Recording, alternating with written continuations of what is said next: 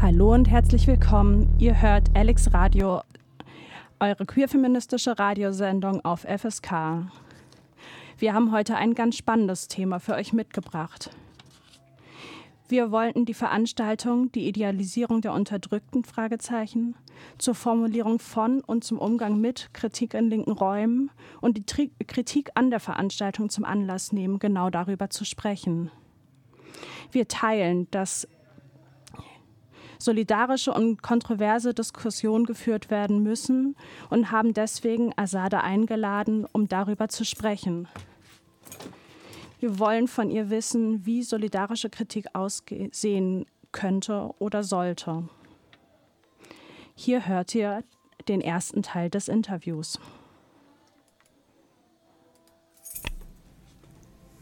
So, wir haben heute Assadeh zu Gast für ein Interview zum Thema Kritik in linken Räumen.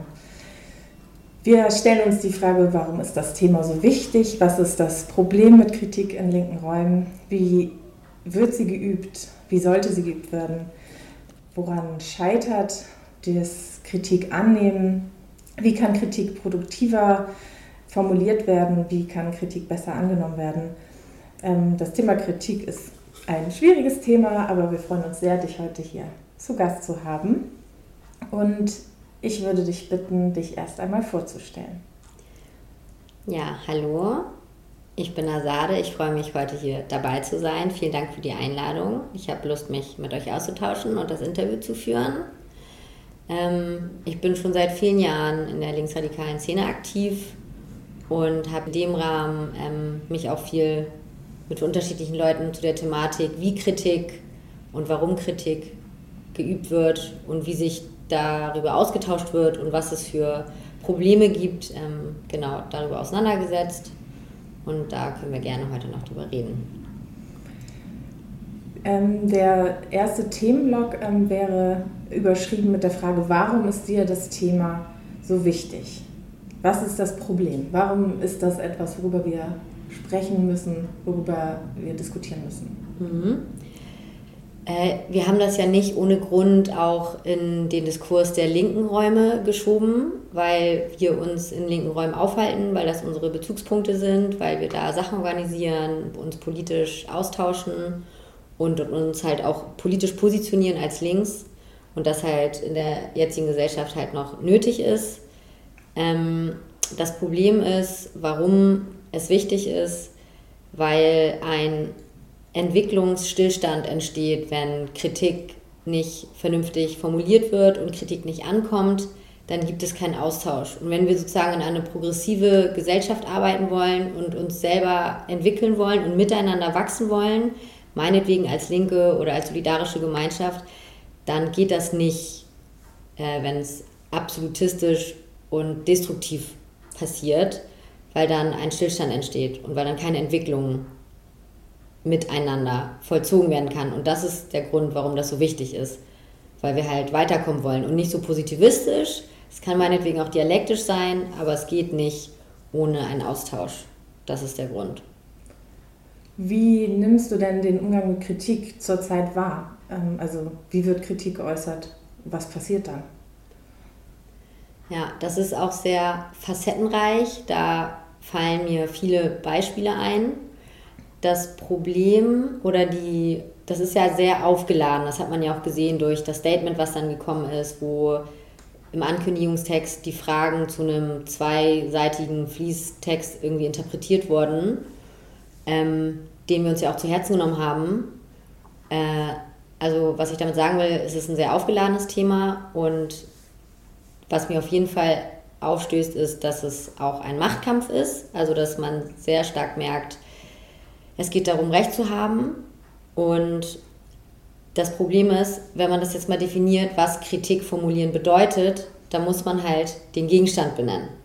Also man kann nicht nur ein Kampfwort sagen und dann ist die Debatte damit beendet, die Schubladen sind geklärt, gut, böse, Täter, Opfer, Recht, Unrecht ähm, ist damit geklärt und dann hat sich das, weil dann kommen wir wieder nämlich zu meinen Anfangsworten, wo ist da der Austausch und die politische Arbeit.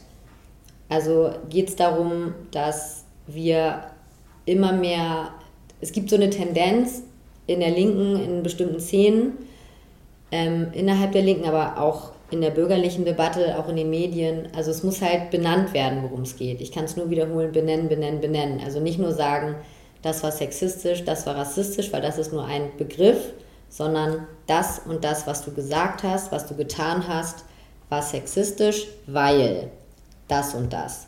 Das ist Kritik formulieren. Und dahin müssen wir eigentlich kommen. Und wenn dann eine Person den Vorwurf bekommt, dann muss die Person sagen, okay, ich höre dich, was ist denn dein Vorwurf? Was war daran rassistisch oder was war daran sexistisch? Und wenn die Person das fragt, dann hat das, ist das keine automatische Entkräftigung von irgendeiner Definitionsmacht. Also das finde ich schon herbei halluziniert. Also das sind dann so autoritäre Reaktionen, die halt für mich krass konservativ sind und eben nicht ein progressives Entwickeln miteinander ist. Also die Frage, bitte erklär's mir, ist berechtigt. Und wenn die Person sagt, ich habe da keinen Bock drauf, dann sollte die Person das jemand anderem sagen oder verschriftlichen, weil ohne die Kritik zu benennen, kann da keine Entwicklung stattfinden. Dann kann die Person das nicht, nicht verstehen und nicht daran arbeiten. Und wenn die Person da kein Interesse dran hat, da ist dann die rote Linie. Wenn die Person das gar nicht hören will, dann gibt es da auch keine Basis, da politisch oder zwischenmenschlich weiter zu arbeiten. Es muss natürlich von beiden Seiten ein, sich darauf einlassen geben. So, das war der erste Teil von unserem Interview, das, wie wir durchaus wissen, sehr kontrovers in seinen Positionen ist. Ähm, wir sprechen dann nochmal drüber, wenn ihr auch die anderen Teile gehört habt. Aber jetzt zur Abwechslung erstmal ein bisschen Musik hier bei Alex Radio. Das, was du gerade geschildert hast, also dass ähm, Kritik äh, geäußert wird, indem gesagt wird, eine Aussage oder ein Handeln war irgendwie diskriminierend, also rassistisch oder sexistisch und nicht gesagt wird, was genau das Problem ist ähm, oder warum, worin der Sexismus oder der Rassismus liegt, ist das, ähm, nimmst du das so wahr, dass das gerade dominiert, dass hauptsächlich so Kritik geübt wird? Ist das sozusagen, oder ist das ein Randphänomen? Also ist das, passiert das nur vereinzelt oder hast du das Gefühl, das passiert flächendeckend? Mhm. Ich kann nur punktuell das beantworten, weil ich ja nicht überall existent bin in unterschiedlichen Räumen. Äh, und das Negative fällt einem natürlich mehr auf als das Positive. Deswegen würde ich sagen, da kann ich nicht beantworten. Aber was auf jeden Fall der Fall ist, dass das, was du gerade beschrieben hast, der nächste Schritt ist dann nämlich nicht nur, das nicht zu erläutern, was der Gegenstand der Kritik ist, was das diskriminierende Verhalten war, sondern die Forderung von Ausschluss. Also die Forderung von, ähm, die Struktur oder die Person oder diese Aktion, ähm, irgendwelche Räumlichkeiten, wenn da irgendwas stattfindet, das darf nicht mehr stattfinden deswegen. Also da kommt dieses Autoritäre und eben nicht ähm, Progressive rein, dass das noch dazu kommt, ähm, noch einen Schritt weiter ge gegangen wird und die Entwicklung da gestoppt wird. Ähm, und da gibt es schon einige Beispiele, dass sich das häuft. Also ich würde schon sagen, dass es das dominiert und da gehen wir auch vielleicht später noch weiter darauf ein, was das dann für Konsequenzen hat, ähm, dass die Leute dann oder die, die kritisiert werden, Angst haben und dann ähm, sich nicht dazu verhalten oder sich zurücknehmen, damit sie nicht outgecallt werden, also damit sie nicht denunziert werden als das sind die Rassistinnen oder das sind die Sexistinnen oder die Transphoben und sich deshalb eher zurücknehmen. Und das ist halt sehr gefährlich, schwierig. Also du nimmst quasi wahr, dass äh, nicht passiert, dass dann ähm, darüber diskutiert wird, dass äh, die Diskriminierung irgendwie überwunden wird oder so und dann was, äh, dass die Kritik sozusagen produktiv wirkt, dass danach die Veranstaltung noch besser ist oder die Diskussion noch besser ist, sondern du nimmst wahr, dass es eine Handlungsunfähigkeit zur Folge hat. Ja? Genau, genau, das ist das Problem, ja. Und liegt das nur an der an denen, die die Kritik äußern, oder liegt das auch an denen, die sie dann, also die darauf dann so reagieren? Das kommt absolut auf den Fall an. Ich sage immer wieder Kontext und worum geht es inhaltlich konkret. Äh, die Fälle, die ich kenne, oder wir können es, um auch so nach dieser Sendung vielleicht so ein bisschen so Handlungsfähigkeit eben zu geben, politische oder auch zwischenmenschliche, dass halt Ähm, ich das, die Fälle, die ich meine, die Negativbeispiele, da wird dann Interesse äh, also kundgetan, da wird dann signalisiert, wir nehmen das an, was ist vorgefallen, was war das Problem und dann kommt die Reaktion, das wird jetzt nicht weiter erläutert und die Person muss ausgeschlossen werden oder das kann so nicht mehr stattfinden, das muss destroyed werden, also das wird sehr destruktiv sanktioniert. Und ja, da nehme ich das so wahr. Und ähm, kannst Dass das von beiden Seiten ist. Also wenn, ja. wenn gesagt wird, ich will es nicht, ich will mich nicht damit auseinandersetzen, dann ist das Problem eher von der Person, die kritisiert wird, die dann sagt, nee, du laberst scheiße, das stimmt nicht. Ähm, aber wenn die Person, die die Kritik formuliert, nicht in der Lage ist, sie zu benennen und nicht in einen Dialog tritt, und ich sage nicht, man muss das immer machen, wenn man es nicht will, kann man das auch abgeben, aber muss trotzdem sagen, was das Problem ist. Mm, du hast es jetzt gerade schon ein bisschen angedeutet. Ich wollte da auch nochmal nachfragen, ob du ähm, auch sozusagen legitime Gründe dafür siehst, das nicht zu tun. Also legitime Gründe oder Gründe, die du nachvollziehen kannst, warum man ähm, diese Erklärung nicht gibt oder sich dann nicht die Mühe macht, ähm, der Person, ähm, die sich rassistisch oder sexistisch oder transfeindlich verhalten hat, da irgendwie äh, der jetzt noch zuzuarbeiten.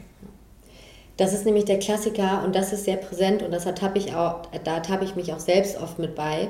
Und da würde ich sagen, das ist eine große, große emotionale äh, Frustration und angestaute Wut, die wir alle in uns tragen. Das habe ich auch in meinem Input versucht zu formulieren, dass wir alle von dieser Gesellschaft geknechtet und betroffen sind und dass wir das alle mit uns tragen, diese negativen Gefühle. Das ist halt der Klassiker, dass ähm, gesagt wird, äh, ich sehe so und so aus, ich habe da keinen Bock, dir das jetzt zu erklären, das ist nicht meine Rolle bei Rassismus, ist nicht meine, meine Verantwortung, dir das zu erklären oder bei Sexismus, irgendwie von klassisch Mann gegen äh, Frau gegen Mann, das ist nicht meine Aufgabe, dir das zu erklären. Ähm, da findet dann aber kein Austausch statt, da würde ich das genauso sagen. Also es gibt natürlich, wenn man jetzt irgendwie krasse, gewaltvolle Sprache zum Beispiel benutzt, da kann man das auch erklären und sagen, aber dann ist eigentlich das Gleiche. Also was ich damit sagen will, ist, es gibt eine persönliche Grenze, das ändert aber nicht den politischen Willen. Also weil das Ziel sollte ja sein, ähm, wenn die beiden Parteien sich austauschen wollen und was lernen wollen, sollte das Ziel ja sein, dass man es sagen kann. Hallo, ihr seid zurück bei Alex Radio, eurer queerfeministischen Radiosendung auf FSK 93.0 MHz oder im Stream auf fsk-hh.org. Wir ähm, senden heute ein Interview mit Azadeh zu Kritik in linken Räumen. Zwei Teile habt ihr schon gehört, jetzt folgt der dritte und letzte Teil. Genau. Wir sind gespannt. Bis gleich. Mich würde noch interessieren, ob, ähm, wie du das siehst, wenn es zum Beispiel äh, jemand in, auf einer Party angegrapscht wird und dann sagt von einem Typen und der Typ soll dann rausfliegen. Ähm, was denkst du darüber? Also an welchem Punkt muss da erläutert werden oder ähm, kann das auch einfach nur so stehen bleiben? Kann man einfach sagen, der Typ hat mich, ähm, war sexistisch mir gegenüber oder übergriffig? Reicht das oder wie würdest du sagen, soll man damit umgehen. Mhm. Genau, also bei der ganz konkreten Situation, dass ein Typ äh, eine Frau im Club angrapscht, finde ich ganz klar. Und da, darum geht es für mich auch bei der Definitionsmacht, dass man dann sagt, oder die Frau dann sagt, der Typ hat mich angegrapscht, der hat mich sexuell belästigt, der ist tätig geworden, der soll jetzt rausgeschmissen werden und dass das dann akzeptiert wird, nicht hinterfragt wird und die Person dann direkt rausgeschmissen wird. Punkt. Ähm, und auch da, falls ihr das rausgehört habt, geht es dann darum, das einmal zu sagen. Also man muss es nicht im Detail, aber schon, der war gerade übergriffig, der hat mich gerade sexuell belästigt, ist tätig geworden, irgendwas. Und dann geht es ja darum, das anzunehmen und das dann durchzusetzen. So. Äh, und dann gibt es aber unterschiedliche Ebenen. Also wenn es dann weitergeht, dass dann dieser Mann oder diese Person ähm, in einem bestimmten Kontext ist, in linken Kreisen bekannt ist oder sowas und sich nicht äh, sich nicht mit seinem übergriffigen Verhalten auseinandersetzen will, nicht einsichtig ist und dann zum Beispiel im Hausverbot ausgesprochen werden soll. Da wären wir dann wieder bei dem Punkt, dass das dann halt erläutert werden muss. Also man könnte, ich finde es nicht hilfreich, wenn man nur sagt, er ist ein Sexist, Punkt. ähm, deswegen ist das jetzt legitim, nur weil ich das so benenne, sondern er hat das und das getan, er ist, hat sich nicht entschuldigt, ist nicht gewillt, sich mit seiner Scheiße auseinanderzusetzen und deshalb möchten wir nicht, dass er sich hier aufhält, weil wir uns und andere schützen wollen vor seinem Verhalten. Das wäre dann so dieses Ding, wenn das so eine strukturelle Konsequenz hat, eine politische Konsequenz haben soll, dass man dann in dem Sinne politisch das auch argumentiert und da dann das öffentlich ist. Und die Person kann sich dann ja noch dazu verhalten. Die Person könnte dann ja auch später sagen, okay, fuck, ich habe mich jetzt damit auseinandergesetzt, tut mir der leid, könnt ihr das wieder, wieder zurücknehmen. Ähm, ich mache, ich bin hier in einer Männergruppe oder habe mich damit auseinandergesetzt. Also das, das meine ich, das ist halt dann, da sprechen wir wieder von diesem Prozess. Und wenn das halt ein Mensch ist, der halt scheiße ist und sich gar nicht ändern will, dann hat sich das ja sozusagen auch erledigt. Und es geht auch nicht darum, dass man im Alltag, wenn einem Diskriminierung widerfährt, dass man das den Personen erklären muss. Aber wenn man nicht will, dass die Personen dann zum Beispiel bei dem eigenen Arbeitsplatz anfangen zu arbeiten, dann sollte man das inhaltlich wieder erklären. Aber muss jetzt nicht überall rumlaufen und die ganze Zeit den Leuten alles erklären. Das heißt, du würdest quasi unterscheiden zwischen vielleicht einer Definitionsmacht und auch einer akuten äh, Gegenwehr oder Notwehr oder Verteidigung in einer konkreten Situation, gerade wenn es auch vielleicht ähm, um physische Gewalt geht. Aber das unterscheidest du von etwas, was man dann vielleicht Sanktionsmacht nennen könnte, also dass das irgendwie langfristige Konsequenzen für die Person hat. Ähm, das kann man unterscheiden und dann für das eine braucht es vielleicht keine Erklärung, für das andere schon. So. Für das eine, für beides braucht es immer die Benennung, damit man es versteht, damit man weiß, worum es überhaupt geht. Genau. Mhm. Okay.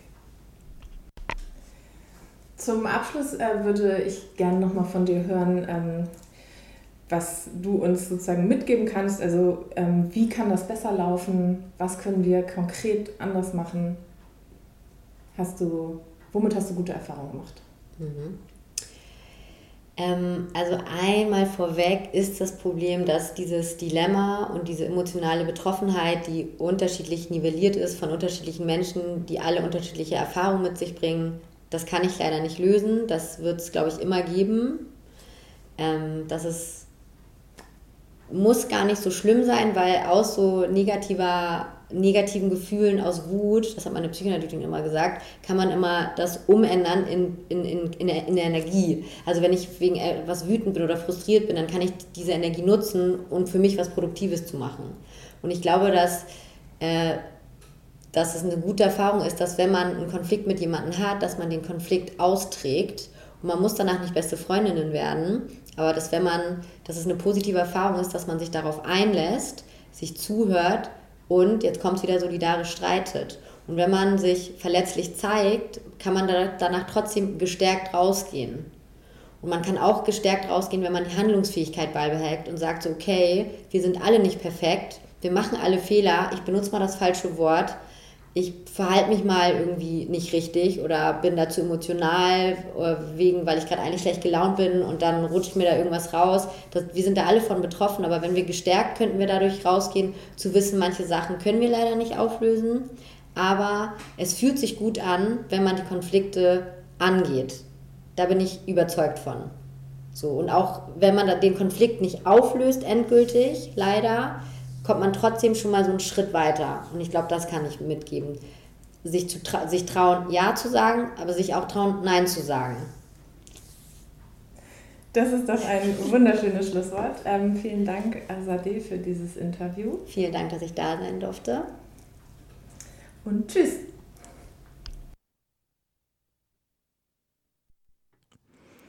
Ja, das war das Interview mit Azadeh zur Kritik in linken Räumen hier auf FSK 93.0 MHz und bei FSK-HH im Stream in eurer queerfeministischen Radiosendung immer am dritten Sonntag im Monat Alex Radio. Genau. Wir meinten ja schon, dass die Positionen durchaus kontrovers sind. Das geht uns hier im Studio jedenfalls auch so.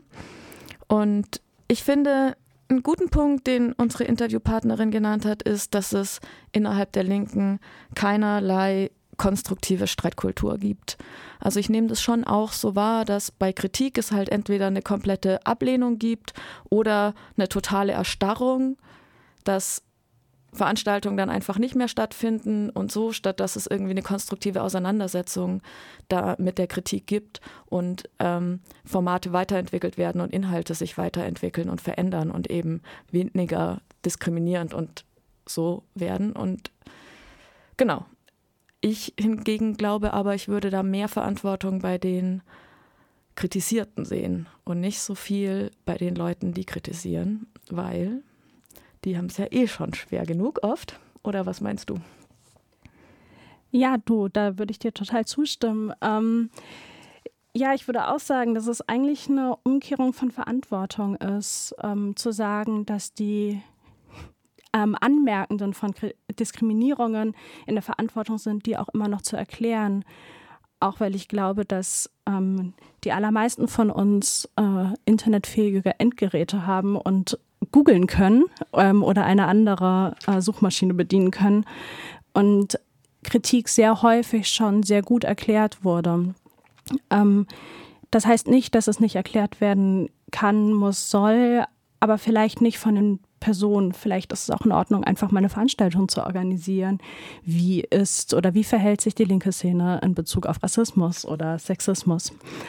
Ja, außerdem ähm, ein großer Punkt, der mir auch sehr dolle aufstößt, ist, dass ich das Gefühl habe, dass die Machtmechanismen, die es nicht nur außerhalb der linken Szene gibt, sondern auch in der linken Szene, ähm, in der Analyse von Assade außen vor gelassen werden. Und wenn wir uns als Linke mit Machtmechanismen auseinandersetzen, dann sollten wir sie vielleicht auch ähm, bei uns selber mal anmerken. Naja, soweit so kurz. Ähm, wir spielen jetzt noch ein Lied und dann geht's weiter mit Alex Radio. So, hier bei Alex Radio 93.0 MHz eurer queerfeministischen Radiosendung auf FSK folgt jetzt wie jeden Monat der Punksong des Monats für euch mit einer kommentierenden Einleitung, damit ihr auch wisst, was ihr da hört. Viel Spaß damit! Wir sind die pickligen kleinen Scheißer aus der ersten Reihe und allergisch auf voll viel, vor allen Dingen auf Summer of 69 von Brian Adams. Und trotzdem ist Live a Wonderwall. Ja, von wem ist die Rede? Von Acne Kid Joe, einer vierköpfigen Band aus Nürnberg, die jetzt schon seit einigen Jahren auf erst sehr kleinen und mittlerweile auch größeren Bühnen ihr Unwesen treiben.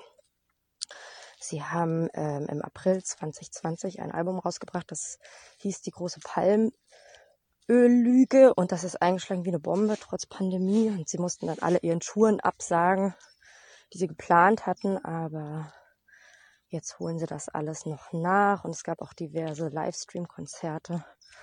Naja, und was kann man zu den Vieren sagen? Also ich habe sie mir ausgesucht zum Thema Kritik, weil sie unfassbar selbstironisch sind und sich selbst als so 30-jährige oder über 30-jährige Punks auch gerne auf die Schippe nehmen und auch die Szene hin und wieder kritisch beleuchten.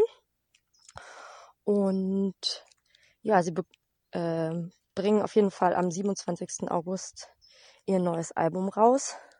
Die Jungs vom AKJ. Und deswegen dachte ich, das ist doch eine gute Band des Monats August und habe mich entschieden, euch als Punk-Song ein Lied vom neuen Album, das sie jetzt schon am 13. August, also ganz frisch rausgebracht haben, äh, einzuspielen. Viel Spaß damit. Das war der Punk-Song des Monats zum Thema Kritik. Jetzt kommt der Newsflash für euch.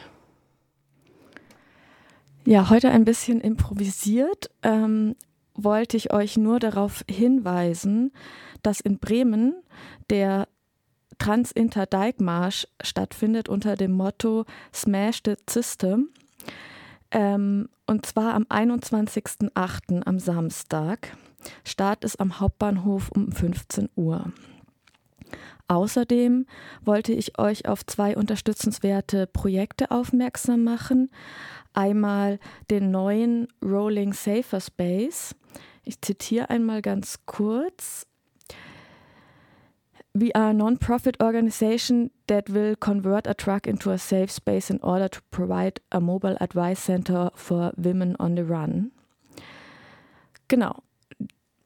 Die ähm, suchen dringend Spenden, genauso wie ähm, das Lila Bund in Zülpich. Ich weiß nicht, ob ihr das kennt. Das heißt ähm, ein äh, Bildungshaus, äh, feministische Bildung, Praxis und Utopie in Zülpich, das gerade aufgemacht hatte und jetzt von der ähm, Starkregen-Flutkatastrophe überschwemmt wurde und die komplett von vorne anfangen müssen. Genau, wenn ihr die Projekte jeweils googelt, Rolling Safer Space oder Lila Bund, dann könnt ihr das finden und ähm, die Leute unterstützen. Es sind auf jeden Fall Projekte, die es wert sind, auch wenn es mal nicht direkt in Hamburg ist. Genau, und als letztes wollte ich noch ähm, anlässlich des äh, Todestages von Mai Ayim äh, am 9. August ähm, euch ein Gedicht von ihr vorlesen. Ich schätze, sie ist vielen von euch ein Begriff, aber nur ähm, um es nochmal zu sagen, sie war Dichterin, Autorin, afrodeutsche Aktivistin und ähm, an der Gründung der afrodeutschen Bewegung in Deutschland beteiligt und eine der ersten Personen, die sich für Sichtbarkeit schwarzer Menschen in Deutschland äh, eingesetzt hat. Genau, und ich äh, zitiere sie hiermit. Genau, ich habe das Gedicht äh, Frühjahr mitgebracht von Maya Yim. Ähm, der Winter ist zu Ende. Die Lichterketten sind aus, jetzt kommt die Frühjahrs-Multikulti-Ethno-Freizeitgarderobe. Dazu passen Zöpfchen ins Haar, wie in Afrika, und selbstgeknüpfte Ketten um Hals und Hüften. Ein Sprachkurs in Wolof und nach Originalrezept Couscous mit Hirse aus biodynamischem Anbau. In der Nachsaison drei Wochen Trommelkurs in Senegal, in authentischen Hütten am Strand, in der Casamance anderswo tanzt Mann, Frau brasilianisch oder vielleicht auch japanisch die ausländischen Nachbarn von nebenan, woher die kommen. Genau. Auch wenn ihr Todestag schon eine Weile her ist, fand ich es trotzdem immer noch ganz aktuell, ihrer Werke. Ähm, kann auch alles andere von ihr sehr empfehlen. Genau. In diesem Sinne kommt eine Hommage an alle Körper Good Buddy von Mona Haider. Das war die diesmonatige Sendung von Alex Radio, eure queer-feministische Radiosendung auf FSK. Wir senden immer am dritten Sonntag im Monat um 15 Uhr. Der nächste dritte Sonntag im Monat ist der 19. September. Wir freuen uns, wenn ihr wieder einschaltet. Und jetzt gibt es noch ein allerletztes Lied für euch.